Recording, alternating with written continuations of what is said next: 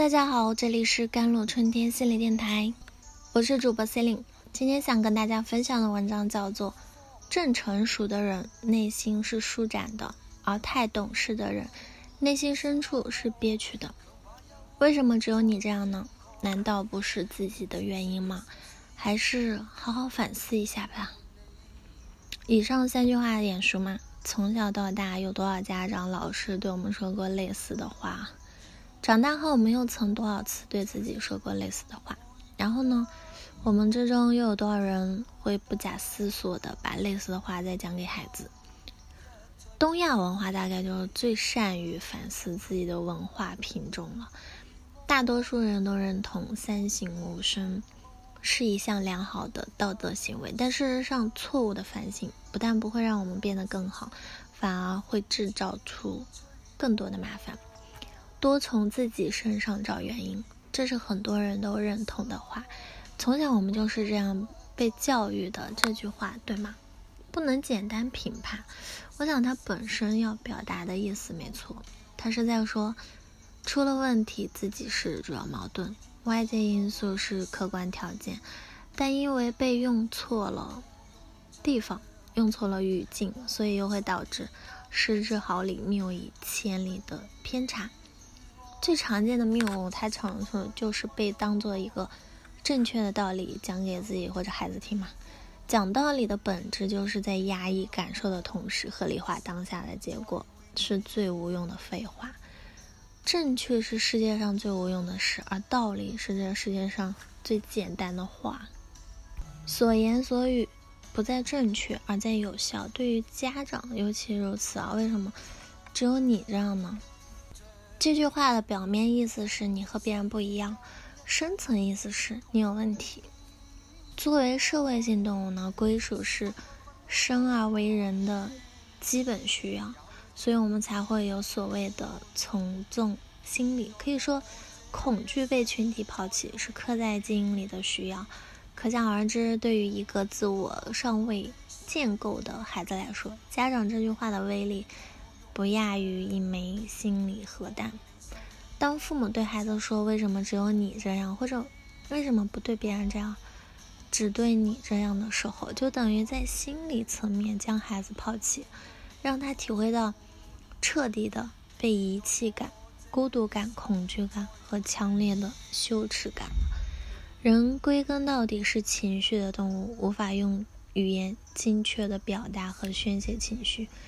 会被压抑到潜意识里的，成为一个人命运的脚本。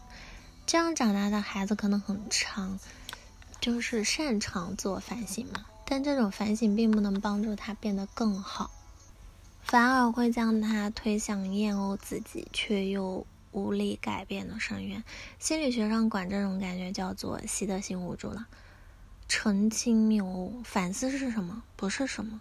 反思不是自我否定，是自我觉察；反思不是自我批判，是自我复盘；反思是自己对自己使用的工具，不是教育和改造别人的手段。自省和反思一旦过度了，就成了自我伤害了，就很容易滑向自我否定嘛，自我怀疑、自我批判的自虐深渊。真正的反思在于退后一步的自我觉察。一本书、一幅画、一个人，眼睛紧紧贴住的时候都是看不清的，只有退后一步，保持一定的距离，才能看清楚。自我觉察就类似于退后一步，启用第三方的视角，从小我中走出来，看清真相。有了觉察，下一步就是复盘了。反思的目的其实就是让自己变得更好。所谓变得更好，其实就是少走一些弯路嘛，行为更具高效性的，目标更清晰，达成目标的路径更准确。所以复盘是个好工具，通过觉察、思考和复盘啊，重新梳理内心的脉络、事件的走向，然后再带着思考来，嗯，实现。那用实践检验思考的结果，反复多次呢，不断走向正确。这是一条能带给人正反馈的循环之路了。家长太懂事，孩子就会压抑的；不懂事的家长人人喊打。就像高铁上的嗯，熊家长可能是看上去太懂事的家长，又很容易培养出压抑内耗的孩子嘛。看清楚，我说的是太懂事，不是懂事。懂事的本事是通晓社会规则，有跳出自我中心的能力，能看见他人的需求，并按照社会通用的规则行事的。而太懂事的本质就是和过度自省一样，都是因为缺少内在的自我。是自我发育不全的巨婴的，太懂事的家长呢，就是在意他人的评价，恐惧人际的冲击。那从潜意识里认为自己没价值，处在一种自我忽视和自我否定的状态，所以总是特别强调凡事都是从自己身上找原因的人，并不一定真的能做负责、拥有成熟人格的人，而很可能是出于无奈的习惯。发自内心的觉得靠别人怪别人都没有用，只能靠反省自己。其实区分也很简单的，真正成熟的人内心是舒展的，而太懂事的人内心深处是憋屈的。